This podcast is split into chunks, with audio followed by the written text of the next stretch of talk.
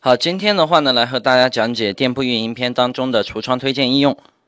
呃，那么在我们前面的课程当中的话呢，有和大家讲过搜索的这样一个排序。那么其中的话呢，在这里啊，橱窗推荐的话呢，只要是有橱窗的商品的话呢，会获得这样一个搜索排序的一个优先。那么在这里的话呢，我们来了解一下，就是说怎么样去对于我们整店铺里面的整个店铺里面的这样一个商品，对于橱窗推荐去进行合理的这样子一个应用啊。那通过合理的应用的话呢，我们来取得。最大化的这样一个价值，